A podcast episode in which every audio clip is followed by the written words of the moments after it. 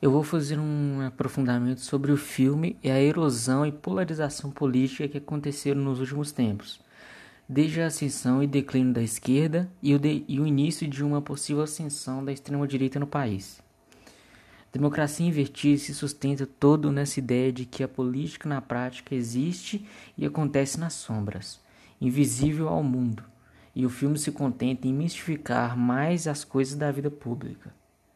Ao longo da produção, vemos a fragilidade de uma democracia relativamente recente e a polarização política entre a direita e a esquerda, que proporciona um ambiente para a ascensão da extrema-direita no Brasil. O processo de erosão dos três poderes no país obviamente permite as palavras mais graves. Entre 2002 e 2018, período contemplado no filme, do otimismo do lulismo à incredulidade diante da eleição de Jair Bolsonaro Passando obrigatoriamente pelas jornadas de junho de 2013, o país assistiu atônito à perda de suas ilusões republicanas.